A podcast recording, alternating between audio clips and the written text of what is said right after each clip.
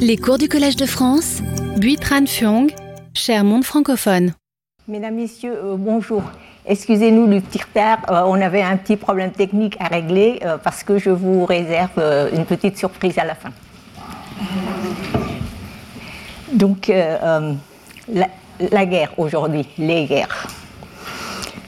C'est pas un sujet facile.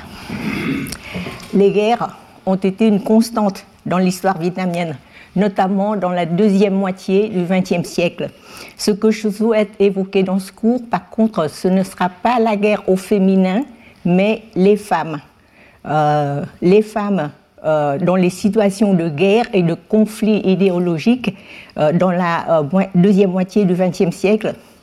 Et comment les femmes ont-elles vécu leur vie de femme dans ces contextes sociopolitiques? Dans quelle mesure il, il leur a été donné de faire des choix de les assumer, de rester fidèles à certains de leurs choix et d'en changer certains autres, de les, de les faire évoluer. Quoi. Ce que je vous présente aujourd'hui n'est que euh, le modeste fruit d'un début d'investigation. Je vous avais dit au début que euh, je ne faisais que l'histoire avant 45. Et c'est seulement à la demande du Collège de France, pour préparer ce cours, que j'ai commencé à euh, aller au-delà. Donc, c'est un début d'investigation dans le cadre d'un travail personnel, entrepris depuis peu de temps et dans des conditions de travail euh, plutôt déficientes. Je vous dirai pourquoi. Tout d'abord, rappelons ce que c'était le contexte. la guerre n'est pas un élément nouveau, mais les guerres de la deuxième moitié du XXe ont cependant des particularités inédites. D'abord, elles sont d'une violence peu commune, car à partir des années 1950, ce furent les plus grandes puissances du monde qui s'affrontèrent sur le territoire vietnamien et auxquelles les Vietnamiens payent le tribut de sang et de larmes. Ces guerres ont duré longtemps et se sont succédées presque sans arrêt. Je vous mets ici les dates des guerres. Euh, il y en a que vous connaissez mieux, il y en a qu'on connaît moins, mais elles se sont succédées presque sans arrêt jusqu'à 1990. Donc, euh, je vous ai donné ici les différentes manières dont on appelle ces guerres, d'un côté ou de l'autre, dans le pays, à l'étranger, à l'international, etc. Il peut y en avoir d'autres appellations. Euh, donc, euh, ces guerres ont duré longtemps, se sont succédées presque sans arrêt, elles ont été des guerres où, dans le pays vietnamien, dans chaque province, dans chaque ville, chaque village et chaque famille, il y a eu des Vietnamiens et des Vietnamiennes des deux côtés de la ligne de feu.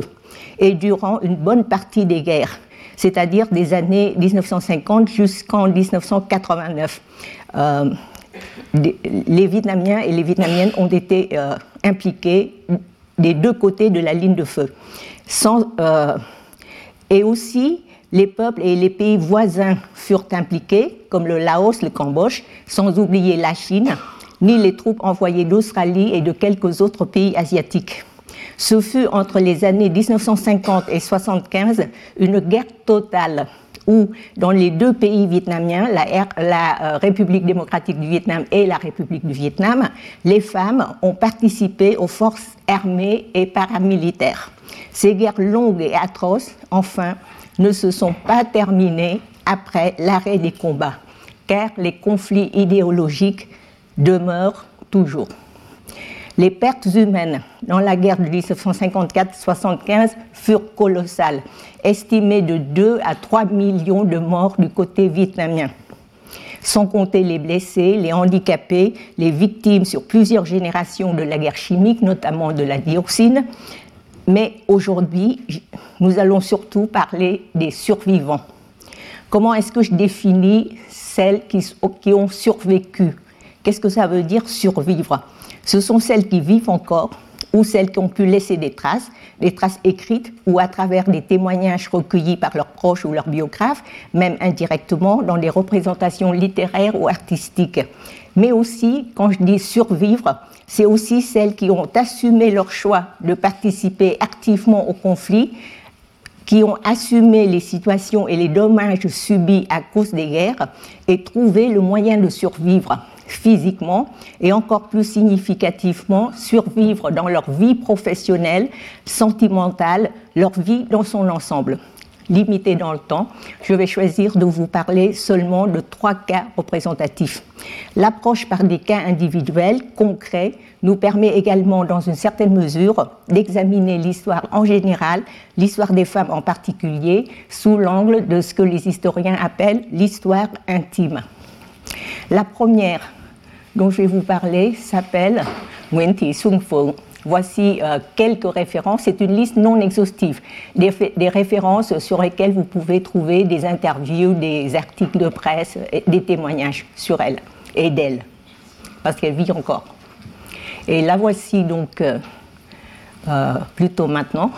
La voici à la remise de la Légion d'honneur en 2011 et récemment l'année dernière. Elle est née en, pour, moi, c'est une femme d'élite qui porte le fardeau d'une vie bien remplie.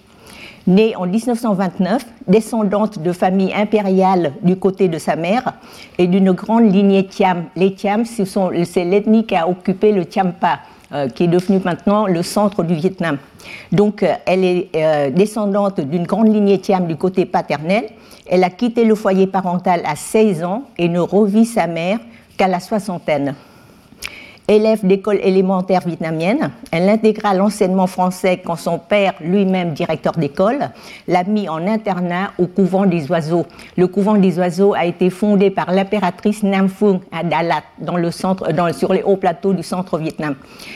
Euh, C'est une école d'élite et euh, le, le, premier événement qui changea sa vie, elle nous l'a raconté, c'est une étincelle patriote qui s'est allumée en elle un jour au cours du salut au trapeau quand, son amie française la plus intime, une collégienne, s'amuse à piétiner sur l'ombre du drapeau vietnamien en criant Sal Anam.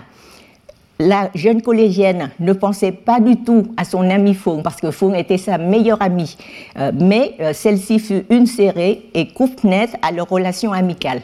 Fouque n'a pas pu admettre ni l'interprétation de la mère directrice qu'il s'agissait seulement d'un caprice d'enfant, ni l'attitude de son père qui lui impose le silence et l'oubli de l'incident. Pour elle, ce fut une atteinte à la dignité de son pays et une injustice révoltante quand cet acte reste impuni. Le couvent des oiseaux euh, euh, est fermé à cause des remous politiques et elle continue ses études au lycée Haydn à Hue. À Hue, il y a un seul collège de jeunes filles qui s'appelle Collège Dong et quand euh, elles arrivent au lycée, il y a un seul lycée de garçons où les filles viennent étudier avec eux. Donc elle, fait ses études au lycée Haydn à Hue et participe bientôt au mouvement des lycéens patriotes en vietnamien Đoàn học sinh quốc de fil en aiguille, guidé par son oncle maternel qui participait au Viet Minh, c'est-à-dire à la résistance, et que ses parents avaient hébergé chez eux pour le protéger dans ses activités clandestines. Je tiens à souligner que euh, cela se faisait très souvent dans les familles vietnamiennes durant les guerres et conflits de 45 à 75, et peut-être même avant. Euh, donc, euh, malgré toutes les divergences et les oppositions politiques les plus radicales. Donc Sun Phuong rejoint le maquis peu de temps après la révolution d'août 45. Pendant la guerre qui débute en 46, Phuong fut affecté à la fabrication de la poudre à canon. Pourquoi? Parce qu'on avait besoin de francophones pour étudier les manuels de chimie pour trouver les formules, les procédés, etc. Donc elle y a été affectée parce qu'elle était francophone. Euh, elle exerce d'autres métiers selon les besoins de la guerre à chaque moment. Mais en 1967, un, euh, un changement euh, radical euh, se fit dans sa vie. Elle était médecin à l'époque et s'occupait de la santé des, invités du gouvernement. Et parmi ces invités, il y a eu le couple Joris Evans et Marceline Loridan Evans qui est venu réaliser le film 17e parallèle, La guerre du peuple. En vietnamien, Vĩ Tuyến 17 Chiến tranh nhân dân elle a été chargée en plus de leur servir d'interprète. C'est comme cela qu'elle a été initiée aux techniques du cinéma mais surtout qu'elle a été impliquée dans des expériences inoubliables. Je vous n'en cite que quelques-uns. Les tunnels à au nord de la rivière Ben qui séparait les deux Vietnams, étaient à l'époque à 9 mètres de profondeur. Elle a été appelée une fois pour aller euh, assister une femme qui euh, devait accoucher de son premier bébé euh, et qui avait des difficultés, donc elle est allée l'aider. Mais à l'époque, on n'allait jamais seul dans ces régions parce que c'était tellement bombardé qu'il fallait toujours aller à deux pour que si on meurt, il y a quelqu'un pour, euh, pour avertir les autres. Donc il y avait un technicien du son qui l'avait accompagné et c'est comme cela que quand elle a aidé la, mère, le technicien il a enregistré tous les sons. Donc quand elle est retournée euh, euh, dans son tunnel à elle, euh, on lui a demandé si ça allait, elle a dit juste ça va parce qu'elle était trop fatiguée. Mais le technicien, il a fait réentendre tout, le, tout ce qu'il avait enregistré. Et c'est là qu'elle avait entendu ses cris à elle quand elle guidait la femme parce qu'elle était trop énervée, elle était trop nerveuse, elle a crié. Et puis il y a le pleur du bébé qui, qui, euh, pleure à la naissance et les sanglots du père qui était tellement heureux que l'accouchement s'est bien passé. Donc tout cela, ça l'a profondément ému.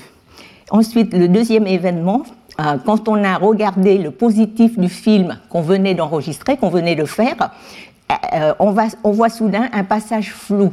Et là, Joris Evans, qui a de l'expérience, il s'est écrit du sang, du sang.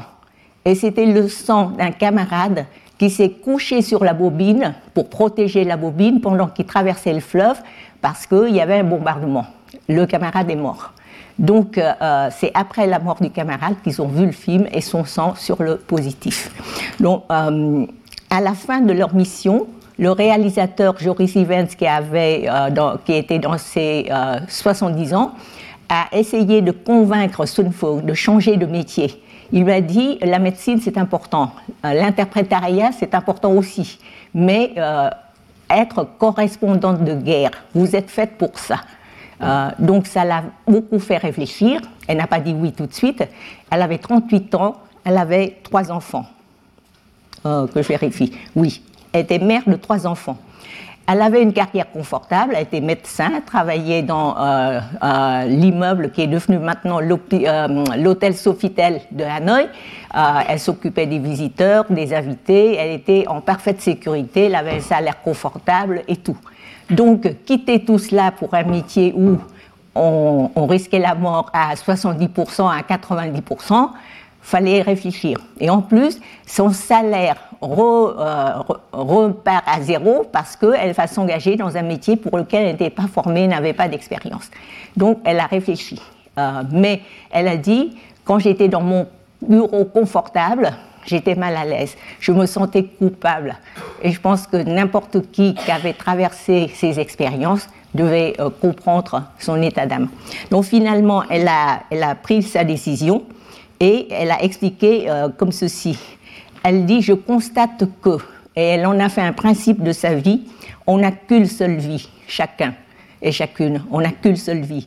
Autant y faire quelque chose qui me plaise, qui ait du sens pour moi qui signifie quelque chose. Et ce fut ainsi que lorsqu'elle a pris sa retraite, elle a donc elle a fait correspondante de guerre jusqu'à 75. Euh, et après, euh, et, au-delà. Et quand elle a pris sa retraite, qu'est-ce qu'on lui offre euh, Parce que le salaire de retraité ne permettait pas de vivre, donc on lui, offre, on lui a offert comme un privilège la garde des vélos, parce qu'à l'époque tout le monde se déplaçait encore en vélo, la garde des vélos au Grand Théâtre de Hanoï. Euh, donc elle se dit, euh, est-ce que, je vais faire ça? Non. Donc euh, elle n'a pas pu s'y résigner. Elle a raconté d'un ton plaisant au cours de la présentation de son livre à Hanoï en 2020. J'ai cité toutes les références. vous pouvez voir quelque part les références, je les ai mis où? Voilà. Donc, parmi ces références, il y a cette présentation de son livre. Elle a dit ceci comme l'oncle Ho, qui est parti à la recherche d'une voie pour sauver la patrie, j'ai décidé de partir moi aussi à la recherche d'une voie pour me sauver moi-même. Donc elle, a cherché à partir en France. Elle a mis cinq ans parce qu'elle connaissait beaucoup d'anciens invités euh, du pays qui, euh, qui résident à l'étranger, donc elle pensait qu'ils pouvaient l'aider. Elle a mis cinq ans pour obtenir son visa euh, pour aller en France, parce qu'à l'époque, le Vietnam était sous le blocus américain puis international. Donc, elle a mis cinq ans pour obtenir son visa. Elle resta deux ans en France, pendant lesquels ses anciennes connaissances l'ont aidée à trouver du travail. Sa vie a pris un nouveau tournant quand elle commence à en avoir assez d'entendre tout le monde exprimer de la compassion pour le Vietnam à cause des souffrances endurées pendant et après les guerres. Elle en a assez d'entendre ça. Donc elle a eu l'idée de présenter la culture vietnamienne à l'étranger pour mieux faire connaître le pays, euh, la culture, autrement qu'à travers les guerres. C'est comme cela qu'elle a créé la galerie d'art Lotus à Saigon et l'a dirigée jusqu'à 2022, c'est-à-dire très récemment, quand elle a euh, cédé la, gestion au quotidien à une équipe plus jeune, non pas pour prendre sa retraite, mais pour se consacrer à l'écriture. Et elle est en train maintenant d'écrire des livres. J'espère que euh, rien d'imprévu, enfin, il y a déjà une menace euh, pour une raison de santé, mais si elle peut surpasser ça, elle viendra nous rejoindre au colloque euh, à la fin de, cette série de cours. Et je pense que ça fera plaisir à beaucoup de personnes, dont moi-même.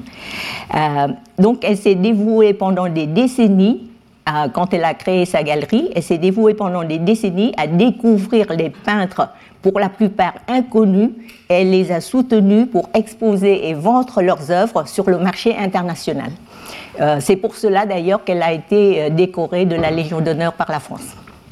Un dernier aspect, à la fois très féminin et très vietnamien de Sun Phuong, c'est son histoire d'amour, qu'elle a racontée plusieurs fois, toujours avec la même franchise et la même émotion. Voici ce qu'elle a partagé dans une conférence dans le cadre d'une série intitulée Dialogue avec les jeunes, en vietnamien Đối thoại. C'est une série qui a été organisée par le Café Thứ le café du samedi. Ce café est maintenant tellement connu que si vous cherchez sur Internet Café du samedi, vous pouvez le trouver.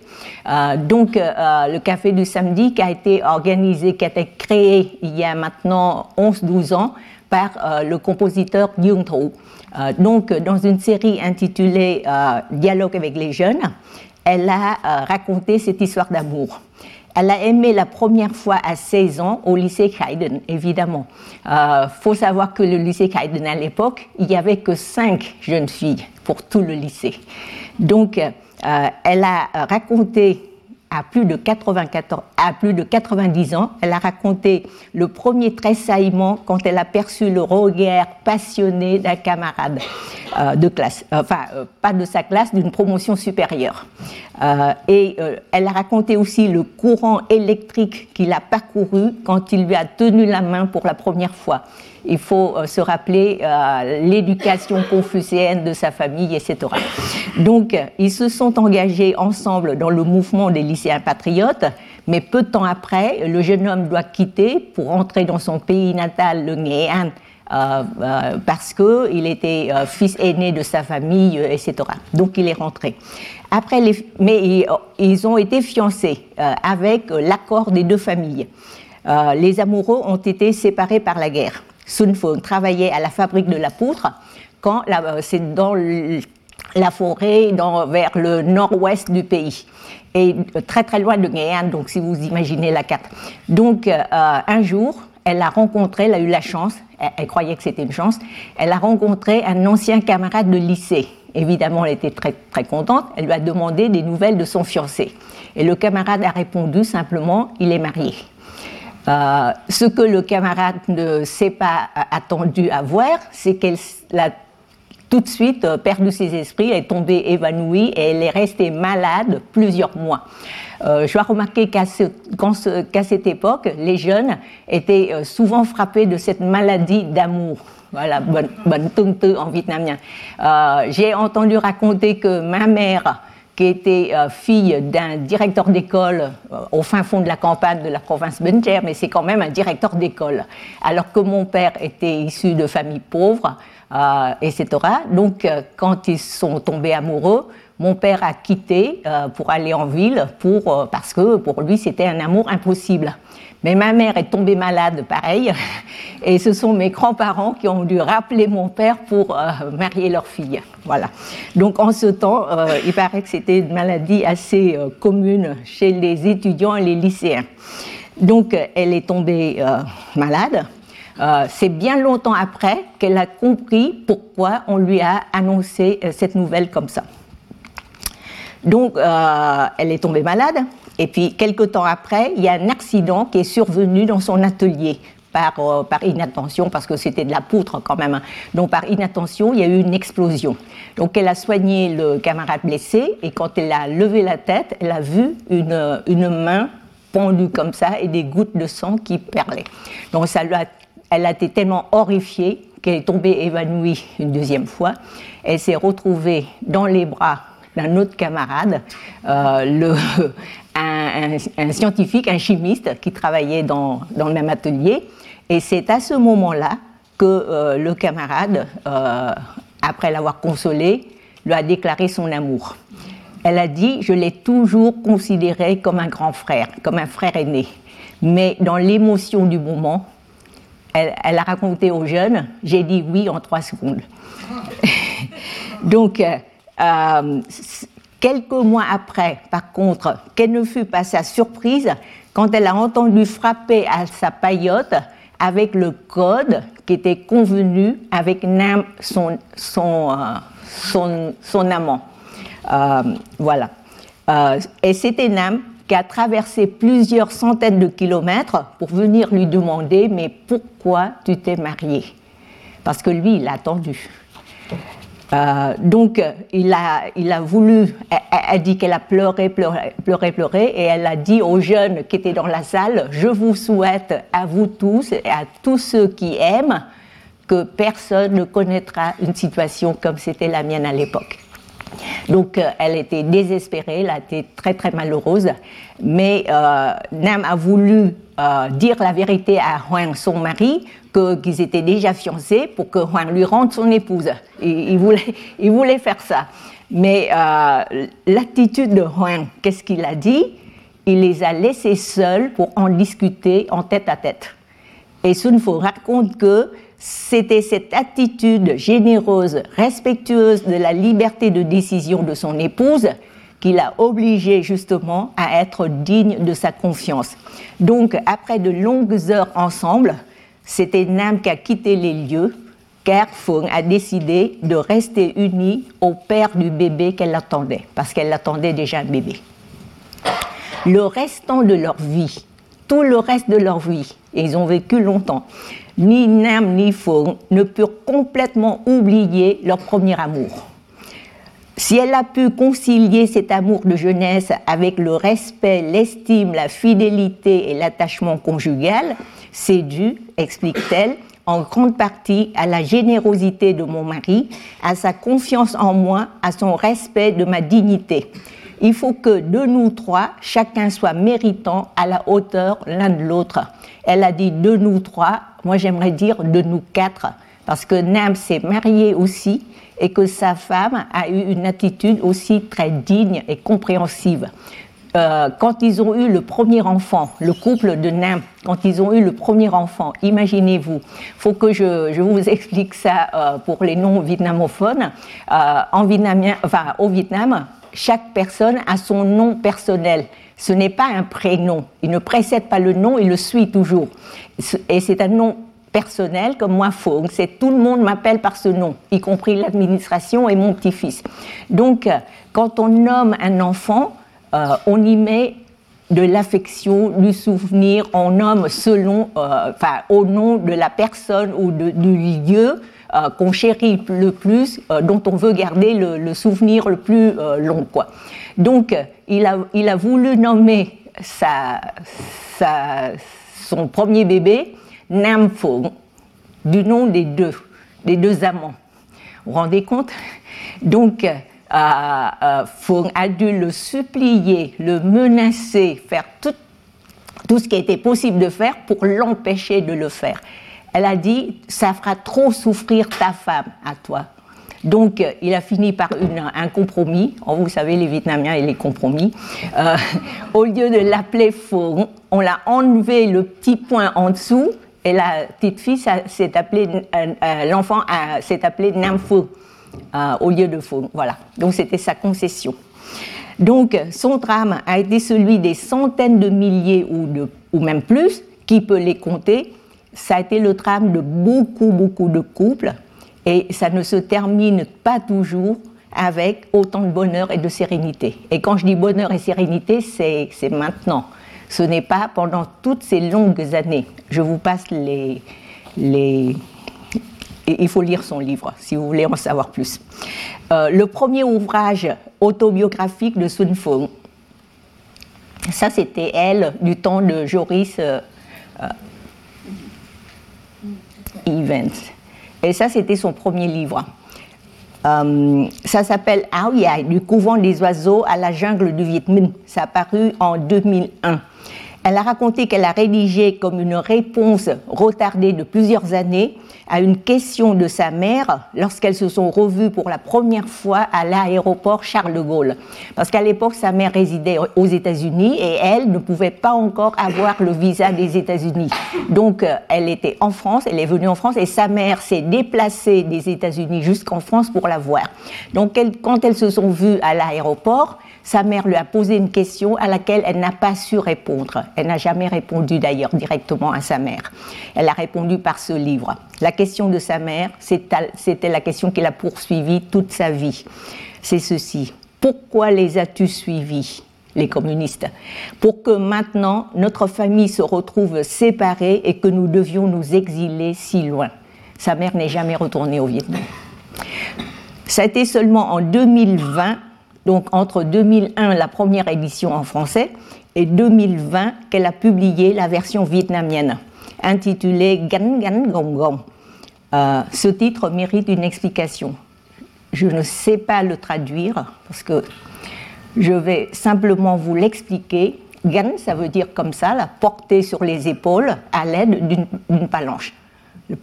La palanche s'appelle Don Gan, le mot que vous voyez là, et euh, Gan, ça veut dire porter comme ça gong, ça veut dire se tendre, se tendre vers et en même temps se crisper dans un effort maximal. Vraiment faire tout l'effort possible. Gong, c'est ça. Euh, je n'ai pas trouvé le mot. Euh, voilà. Et euh, ça, c'est une, c'est une comptine. elle, a, elle, a, elle a expliqué ce titre comme ceci. Au début, elle a donné un titre beaucoup plus banal mais c'est son ami, un ami qui a lu le livre, qui lui a suggéré le titre Gan Gan Gong Gong. Et cet ami a expliqué euh, qu'il a voulu reconnaître dans ce titre l'effort de Sun Phuong pour euh, exporter la culture vietnamienne quand elle a été galériste. Donc il a, euh, il a intitulé Gan Gan Gong Gong à cause de ça. Et Sun Phuong a accepté parce qu'elle a pensé à cette comptine. Euh, la comptine, je vous l'ai traduit, mais je vous fais remarquer que ça, c'est une comptine pour enfants, hein. c'est dans le folklore vietnamien. Et vous pouvez remarquer que dès le premier vers, c'est euh, Gan Song Gan Nui. Et Song Nui, en vietnamien, c'est le pays, c'est la patrie. D'accord? Et ensuite, ça, c'est pour les enfants, euh, pour les tout petits. et ensuite, dans, dans la présentation du livre également, il y a un autre ami de Sun Phuong qui a lu le livre et qui a commenté comme ceci. Gan gan gong gong. Ce n'est pas seulement au sens propre, parce que en vietnamien, si on répète le mot, c'est que ça se répète, c'est tout le temps comme ça, et ça devient beaucoup plus général comme concept, et pas seulement concret comme l'action. D'accord? Donc, l'ami a interprété, le, titre lui a inspiré ceci. Il s'agit euh, non seulement du, de Gan Gan Gong Gong, mais il s'agit du drame que notre peuple a porté sur les épaules durant tout le XXe siècle. Euh, pendant une tournée de fond en France pour présenter son livre, il y a une poétesse qui lui a offert un autre poème intitulé aussi Gan Gan Gong Gong et que euh, moi je suis pas du tout traductrice de, poèmes, mais j'ai essayé de le faire pour vous. Donc voici le poème de la poétesse Thơ qui est la fille de la poétesse Ante pour les Vietnamiens qui la connaissent. Et je trouve le poème très très beau voici le commentaire euh, de l'ami de Sun Fung. Il s'agit du drame que notre peuple a porté sur les épaules durant tout le XXe siècle et que nous continuons à porter encore, sans doute, jusqu'à la fin de nos jours.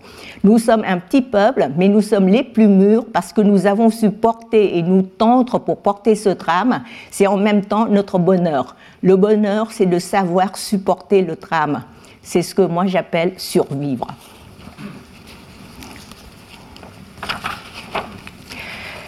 La deuxième, euh, vous avez eu le temps de... Il est long le poème. Il y a encore une, deuxième, une deuxième diapo. Je vous laisse le lire.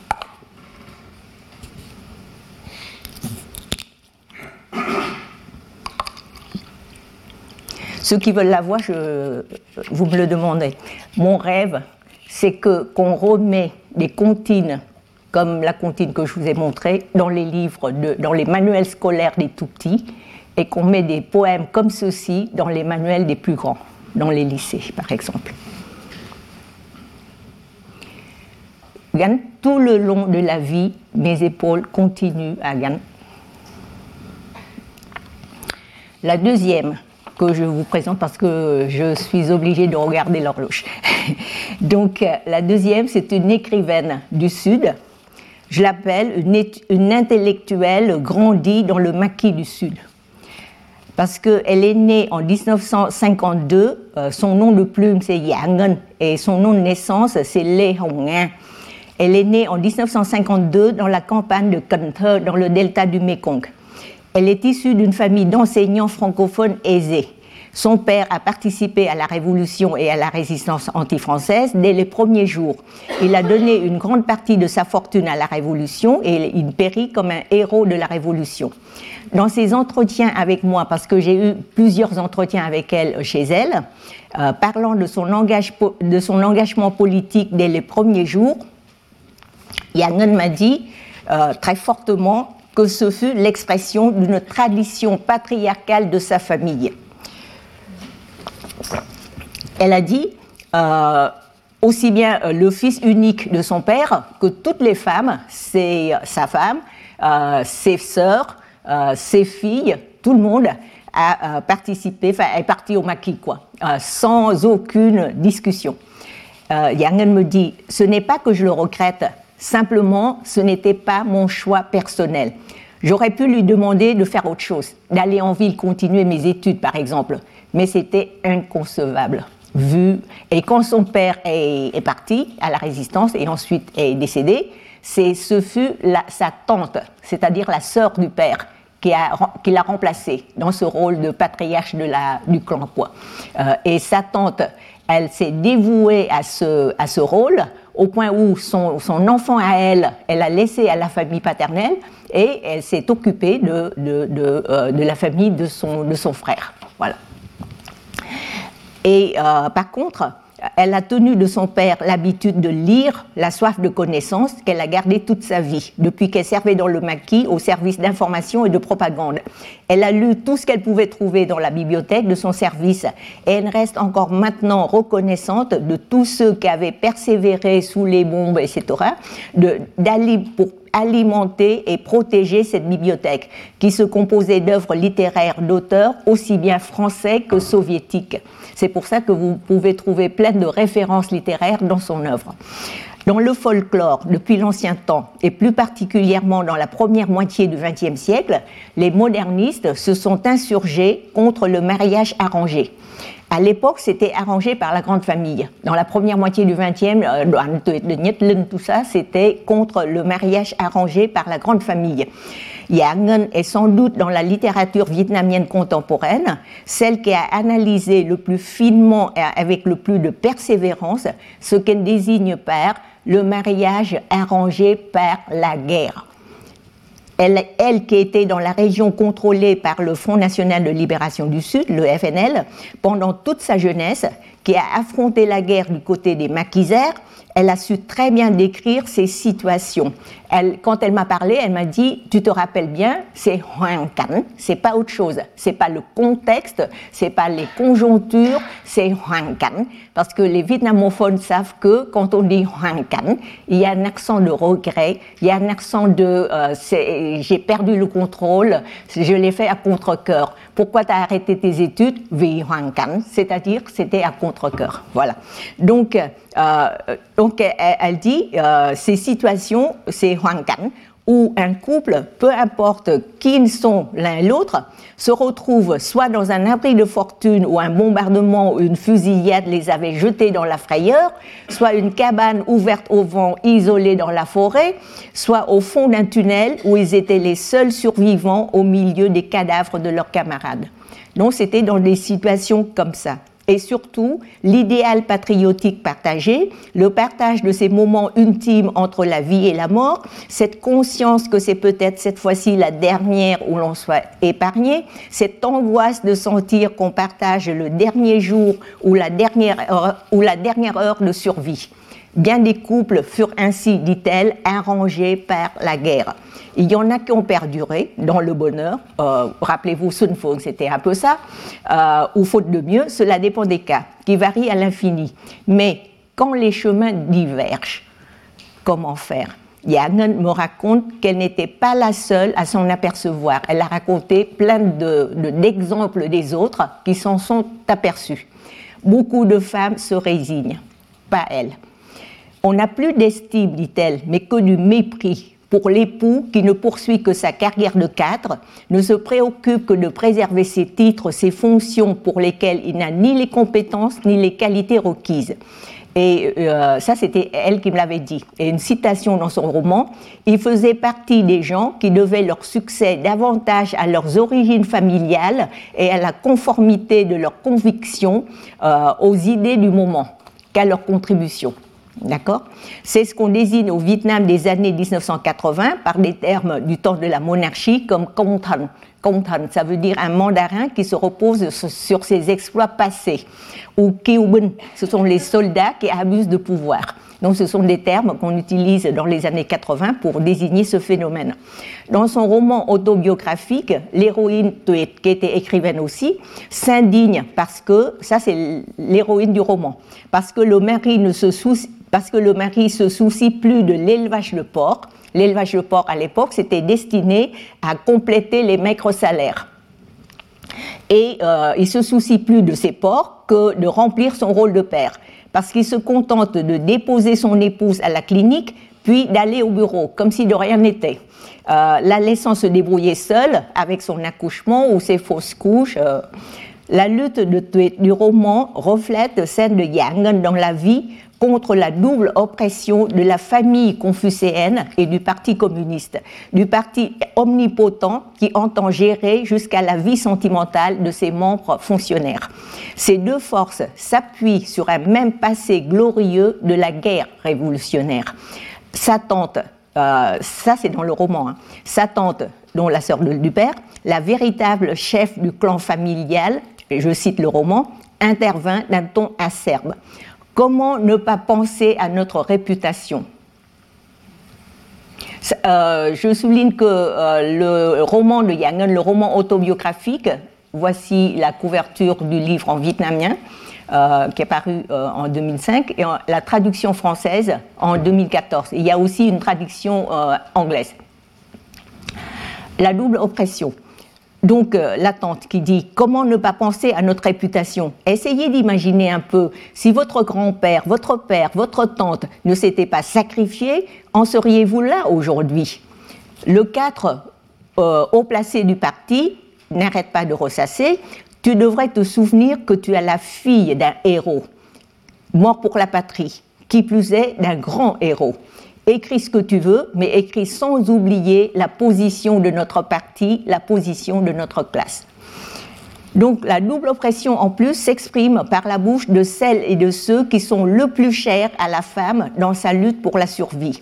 D'abord, toutes les femmes de la famille de Tweet sont veuves Et il en est de même euh, pour Yang C'était un roman autobiographique que Trần Thiện Đạo a qualifié d'un aveu sincère.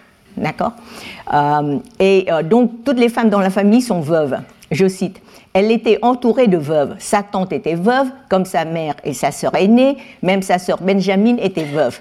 Avoir devant soi ces quatre miroirs conduit inévitablement à oublier sa jeunesse, ses rêves, à se persuader qu'il n'y a pas plus grand malheur que le veuvage. Sa mère proteste au nom des enfants. Mais grand Dieu, cela ne te suffit donc pas que notre famille regorge d'orphelins privés de père pour que tu veuilles encore divorcer et plonger tes enfants dans la misère. Parce qu'en plus, elle était écrivaine, euh, non payée, euh, non salariée, quoi alors qu'auparavant elle était journaliste salariée de l'État. Le besoin d'émancipation de la femme écrivaine qu'était Yangon était double aussi. Rien que de se destiner à l'écriture représentait un choix étonnant et pitoyable. Sa mère lui a dit une fois ça c'est dans, la réalité, c'est la mère de Yangen qui l'a dit. Qu'est-ce que ce métier où tu te tues à écrire jour et nuit pour un maigre salaire et personne ne, vient rien t'offrir? Parce que si elle était fonctionnaire, on serait venu avec des cadeaux, etc. Voilà, donc personne ne vient jamais rien t'offrir. Qu'est-ce que c'est que ce métier? Euh, commençait, ça c'est l'héroïne, qui commençait à se faire un nom comme écrivaine et se trouve plus libre par rapport à son ancien métier de journaliste salarié de l'État. Je cite, elle était en permanence tentée de s'isoler dans son univers, dans cet œuf, un œuf, d'éviter la fréquentation des gros bonnets politiques, ne serait-ce que parce qu'ils avaient continuellement l'air de la désapprouver en la voyant s'isoler dans sa coquille si suspecte, si singulière. Puis, au milieu de tant de veuves, une femme comme elle, mariée à un cadre en pleine promotion et qui s'avise de divorcer. C'est comme une insulte euh, vis-à-vis de tout le monde. On ne comprend pas sa soif de dignité, d'authenticité, qu'il exige de dire clairement la vérité à son mari, qu'on s'est marié mais qu'on ne s'est pas aimé, donc euh, vaut mieux qu'on se quitte. Euh, c'est ce qu'elle lui a dit dans le roman. Euh, sa sœur Huai, personnage du roman, reste perplexe et déchirée. Elle essaie de persuader Tué. Euh, je cite, pour conserver une bonne réputation, il faut être fidèle, dévoué à son mari. Ton exigence de respectabilité est trop élevée. Elle va au-delà de ce que je peux supporter et assurer. Je n'y vois que souffrance et désagrément. C'est ce qu'elle dit à sa sœur. Mais quand sa tante devient violente, elle s'esquive par les larmes. Euh, il y a seulement que je n'aime pas la guerre. C'est la sœur qui le dit, que je n'aime pas la guerre. Mais que je n'aime pas non plus que la réputation de notre famille soit entachée. Voilà, donc la sœur était déchirée entre les deux, elle savait pas trop quoi faire. Alors que son mari ne voulait pas encore divorcer, ça c'est dans la vie réelle, et dans le roman pareil, Yang tombe amoureuse d'un écrivain connu, et ils étaient tous les deux écrivains connus. Hein. Euh, le, euh, euh, encore plus qu'elle. Donc, euh, elle est tombée amoureuse d'un écrivain connu du Nord, Nguyen Quang Thân, incarné par le personnage du roman, lui-même marié, ayant trois enfants. Donc, défaire deux familles pour en fabriquer une nouvelle, ça, au Vietnam, c'est, du sacrilège, c'est du vrai sacrilège. Donc, euh, Nguyen Quan Thanh, enfin, le personnage du roman, qui devait se détacher d'une femme qui ne l'aimait pas, mais qui ne voulait pas divorcer non plus. Plus importante que son épouse pour Dinh, il y avait sa mère. Rappelez-vous toujours, toujours de cette racine matrilinéaire. Donc, il y avait la mère de Dinh, une autre chef du clan familial du Nord.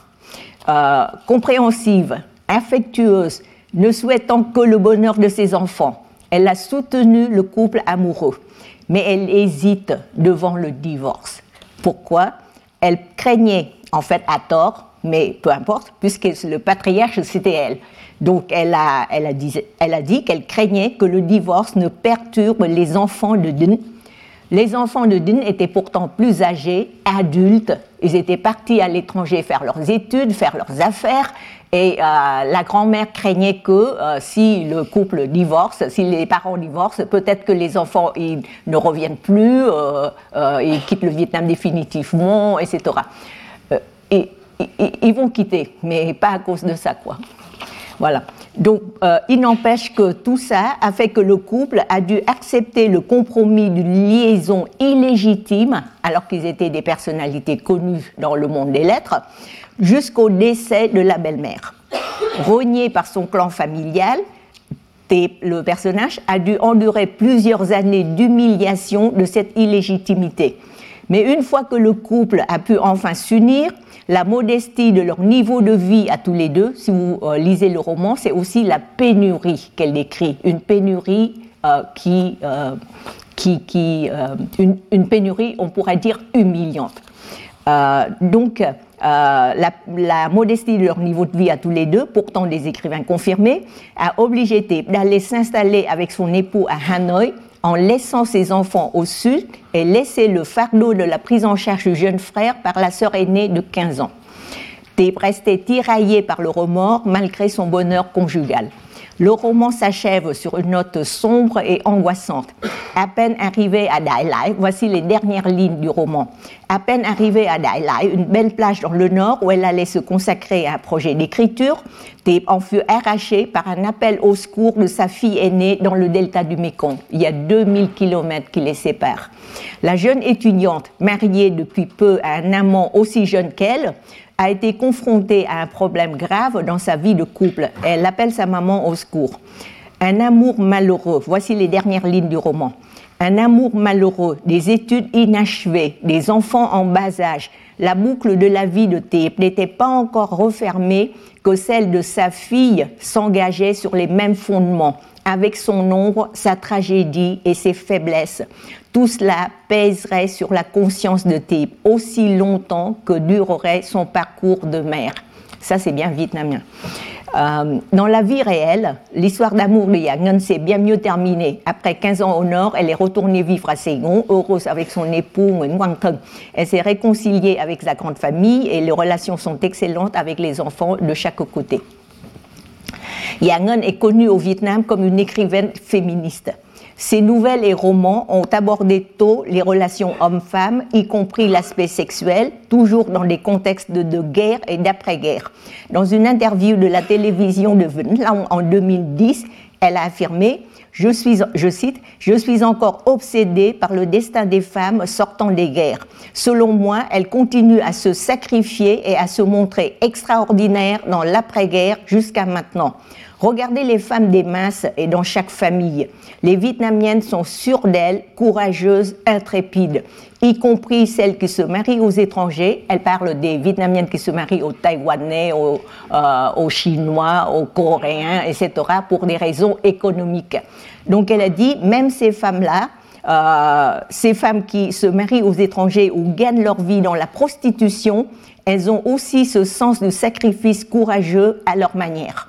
J'ai une grande admiration pour elle, objet habituel de mes écrits, et je me sens toujours endettée envers elle. Ça sonne très beau, mais, mais.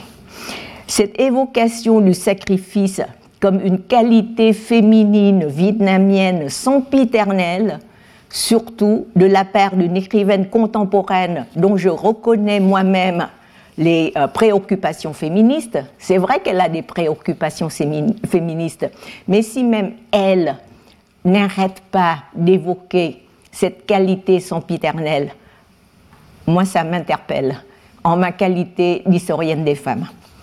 L'héroïne d'une bien humble famille, son roman autobiographique, s'est pourtant insurgée contre cette exigence. Je cite, Dans la famille de Thébes, une réputation est fondée sur le sacrifice, ce dont on la croyait incapable. Satan lui a dit, je comprends que tu n'aimes pas ton mari, mais tu dois te sacrifier pour l'honneur de la famille, pour la tradition, etc.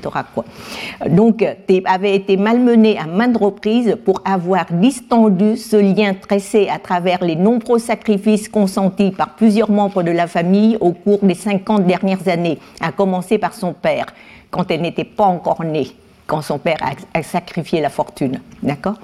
Pour s'émanciper, le, couple amoureux et davantage encore la femme a dû néanmoins se sacrifier, mais d'une autre manière. D'accord? En gardant le silence face à la cruauté des rumeurs, en endurant l'humiliation, la séparation, la frustration, en travaillant dur pour une revanche par le succès, mais un succès gagné grâce à ses propres mérites et non pas en mendiant auprès du passé. Le chemin vers une reconnaissance équitable de l'individu femme, de sa liberté, de son droit au bonheur, semble encore long et éprouvant. Et euh, je vous présente, euh, ça c'était la, citation de Yang. Hein, elle continue à se sacrifier et elle l'admire. Ça c'est la troisième euh, femme que je souhaite vous présenter aujourd'hui. C'est la chef de la police spéciale signe en vietnamien đội trưởng biệt đội Thiên Nga qui s'appelle Nguyễn Thanh Thủy. Comme je l'ai mentionné dans la leçon inaugurale, pour les femmes de la diaspora, mes moyens d'investigation sont bien plus modestes, euh, bien plus limités, car je ne peux pas les interviewer directement comme je l'ai fait avec celle au Vietnam. Et euh, je, connais beaucoup moins bien le contexte sociopolitique de leur vie actuelle.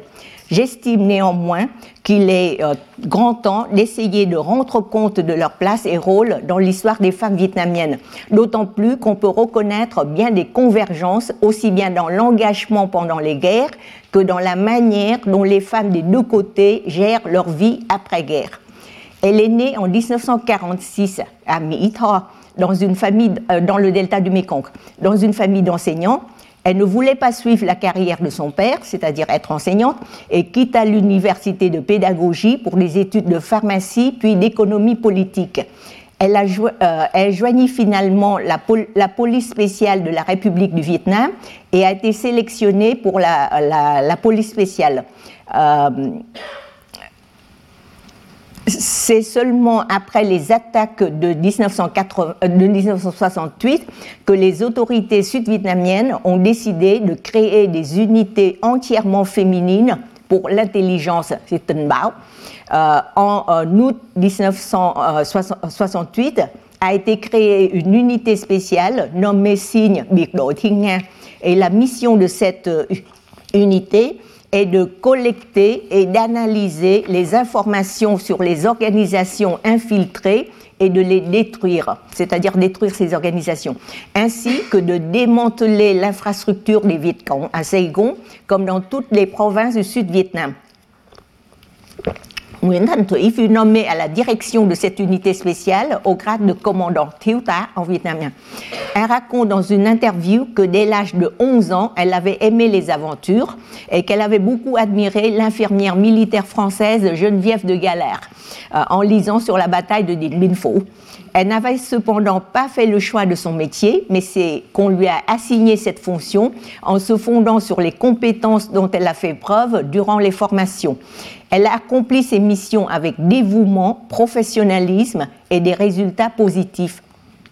Elle a su respecter scrupuleusement les consignes de confidentialité indispensables dans son travail dans les derniers jours du régime de Saigon. Quand un chauffeur est venu la chercher pour la faire partir avec sa famille, elle a reconnu parmi les documents qu'on lui remet une carte d'identité dont elle était la seule à comprendre la signification. La signification, c'est c'est la fin. D'accord? Donc elle a décidé de ne pas partir, justement parce qu'elle sait que c'est la fin parce qu'elle avait à accomplir son dernier devoir qui était de détruire les documents pour protéger l'organisation et ses membres. Elle s'est fait conduire au bureau par son mari, qui ignorait tout, tout, tout, tout de son activité.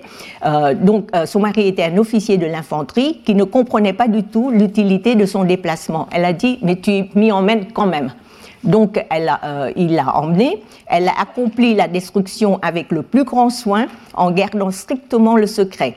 Son mari ainsi que ses parents n'ont su la vérité sur sa mission depuis 1968 qu'au moment de son arrestation par les autorités révolutionnaires.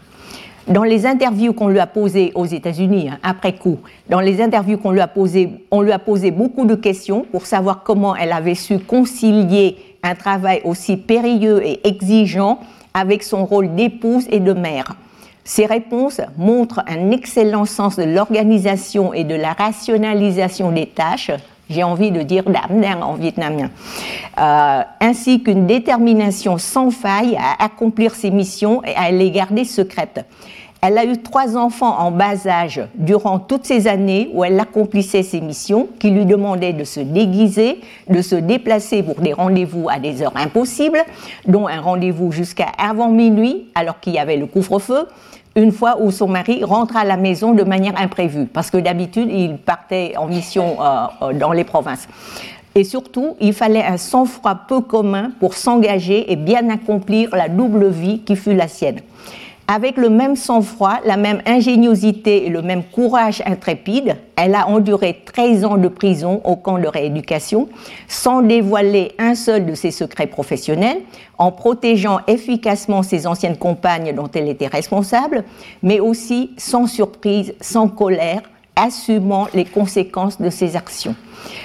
Comme beaucoup d'autres détenus, elle, a été atteinte de malaria, de dysenterie chronique, des maux d'estomac graves qui lui menaçaient la vie. La privation non seulement de nourriture, mais aussi d'eau propre, pensez aux menstrues des femmes, etc., et de conditions d'hygiène minimales fut le lot commun. Tan en parle avec sérénité. Je la cite. En ce temps-là, toute la population dans le pays ne mangeait que du bobo. Le bobo, c'est une sorte de graine qu'on consomme à la place du riz dans les années de pénurie. Donc, euh, tout le monde, euh, toute la population dans le pays ne mangeait que du bobo. Alors, comment les prisonniers pouvaient-ils avoir à se nourrir? Il y avait que du manioc moisi, il fallait s'efforcer d'avaler pour survivre, ou des nouilles cuites à l'eau. J'étais chargée de la distribution de la nourriture aux prisonniers. Un jour, j'ai récupéré un rat que j'ai jeté à la poubelle sans rien dire. Tout le monde a fini les rations de nouilles car on n'en savait rien. Il fallait du sang-froid pour faire ça. Euh, une fois qu'on lui parla de ses enfants pour l'inciter à collaborer. C'était la première fois depuis dix longues années, se rappelle-t-elle, que j'entendis parler de mes enfants. J'ai eu la gorge serrée. Ils avaient 4, 5 et 9 ans quand je les avais quittés. Elle a dû se retenir un moment, faisant semblant de réfléchir, avant de donner une réponse qui ne la trahit pas. Ça a été l'incident le plus éprouvant de ses 13 ans de prison. Elle en est sortie en 1988 et est partie pour les États-Unis fin 92 dans le cadre du programme ODP, programme de départ en ordre, sous le patronage du Haut Commissariat des Nations Unies pour les réfugiés au titre de HO, c'est-à-dire euh, programme réservé aux euh, détenus des centres de rééducation. Elle a dû surmonter d'autres difficultés pour s'adapter à la vie dans le pays d'accueil. On sait qu'elle a perdu l'aîné de ses enfants, emporté par une maladie, qu'elle a dû, avec son mari, s'occuper d'un petit enfant malade.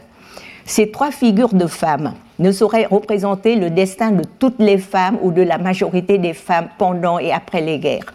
Je les ai retenues seulement à cause de leur diversité, mais aussi des convergences que j'ai cru percevoir dans leur récit de vie. Elles sont des femmes comme les autres. Elles sont filles de leurs parents, de leur famille, épouses et mères. Elles se sont dévouées pour servir, pense-t-on, des idéologies opposées. Mais si on laisse de côté les titres officiels et les étiquettes politiques, ces idéaux et idéologies furent-elles si opposées que cela? C'est la question que je voudrais poser. Ces femmes, comme tant d'autres Vietnamiens et Vietnamiennes, se sont engagées pour défendre leur pays vietnamien, pour préserver les traditions pour elles précieuses de leur famille et de leur culture, pour retrouver la paix dans leur pays.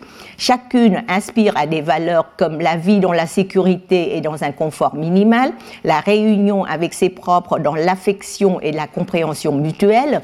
Sun Fung se promet de toujours tendre la main aux personnes en difficulté par reconnaissance à tant de personnes qui lui ont tendu la main et qui lui ont sauvé la vie. Yang espère à travers l'écriture partager ses aspirations humanistes à plus de liberté, d'égalité et de bonheur pour chacun et chacune. Tan Thuy consacre le reste de son temps à aider ses anciens compagnons et compagnes de lutte, ainsi que ses compatriotes, et elle rêve de revoir un jour les anciennes de son unité. Tout compte fait, chacune d'entre elles n'a-t-elle pas lutté toute sa vie pour ses objectifs si vitaux, non pas seulement pour elle, mais aussi pour les autres Et en même temps, comme femme de caractère, chacune a poursuivi la mise en œuvre de sa propre émancipation au-delà des normes de l'époque. Cependant, comme tous ceux et celles qui les entourent, elles savent qu'il reste du chemin à faire. En mai 2021, un documentaire de la télévision vietnamienne j'ai oublié de vous montrer ses enfants. C'était avant 75 ans. C'était en 72. Euh, donc, euh, en mai 2021, un documentaire de la télévision vietnamienne a été mis en ligne. Il a pour titre Da ơi. Pour, pour, comprendre ce titre, je vous explique le mot ơi. Ơi, c'est une syllabe très courte, mais c'est un mot pour appeler. Euh, si quelqu'un qui est proche de moi, je dis Chị ơi, cho xin miếng. Donc, le ơi, c'est très vite, c'est très court, c'est rapide. Mais si la personne se trouve au loin, Chị ơi, je l'allonge, d'accord? Et euh, quand c'est dans ơi, c'est très long parce que c'est très loin. Et c'est difficile, voilà. Donc c'est comme cela. Euh, je sais que je suis en retard, mais euh, excusez-moi. Un demi-siècle de guerre, c'est pas facile. Bon, on m'a dit que je peux faire échappe pour que ça échappe, mais ça échappe pas. Alors je fais quoi?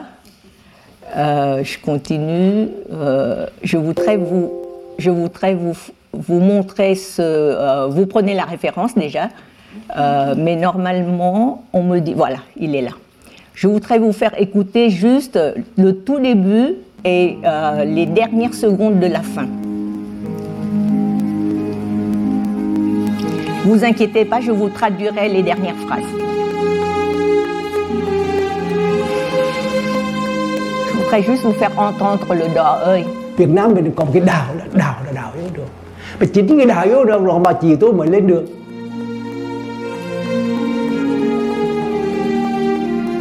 Đó là một sự phiêu lưu vào lý tưởng. Không thể nói là một người đã có ăn có học mà phải lao lực khổ. Voilà quelqu'un qui a fait des études et qui doit euh, travailler si dur. Bà mẹ nó, trong chừng mực nào đấy nó gần như là một cái, như là nạn nhân. Bon, elle nạn et sa mère sont toutes les deux des victimes de l'histoire, il a dit. Cái, cái cảnh mà gắn gông nó đúng cái chủ đề cái cuộc đời của chị. Voilà, je voudrais vous écoutiez ça.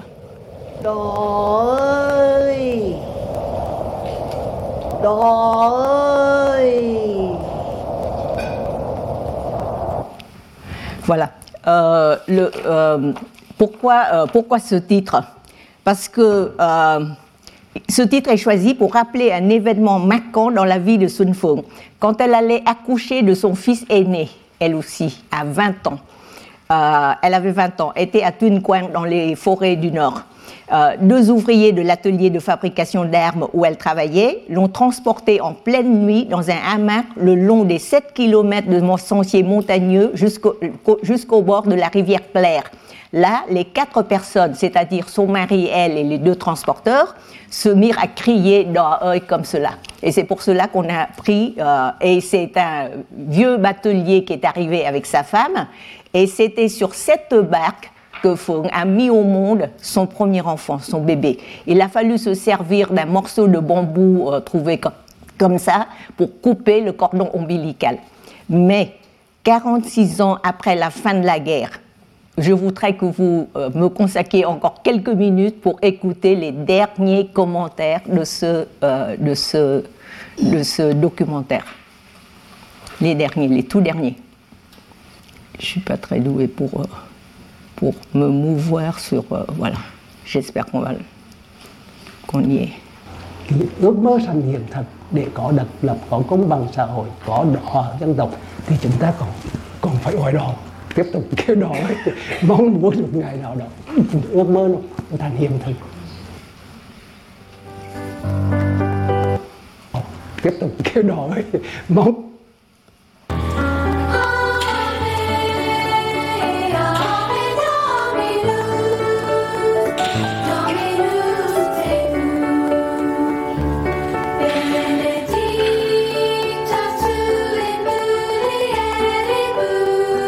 je suis trop maladroite, mais euh, voici les commentaires. Euh, l'ami de Sun Fung, euh, le professeur, voici ses commentaires. Tu appelais la barque. tu appelais la barque. Je sais que maintenant tu es toujours en train de l'appeler. de tous tes voeux, de toutes tes aspirations. Pour avoir l'indépendance, pour avoir la justice sociale, la concorde nationale, nous devons toujours appeler, continuer à appeler. Nous souhaitons, nous aspirons au jour où nos rêves seront réalisés. Et Sun Fung, ses derniers commentaires, c'est Je me souviens, j'entends, je crois entendre toujours le piano de la mère euh, Chantal. Euh, c'était la directrice euh, du couvent quand je repasse par ici. Et sa dernière, sa toute dernière phrase était Je comprends qu'en réalité, je ne suis pas encore rentrée au sein de ma mère.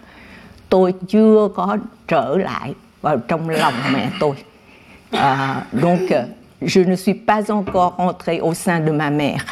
Sa mère, c'est pas seulement sa mère biologique, elle a dit ça à plus de 90 ans. Donc c'est pas seulement sa mère biologique, c'est la mère patrie aussi. Pensez à l'utérus de la mère, pensez au euh, dragon et à l'immortel. Je vous remercie. Retrouvez tous les contenus du Collège de France sur www.colège-2-france.fr.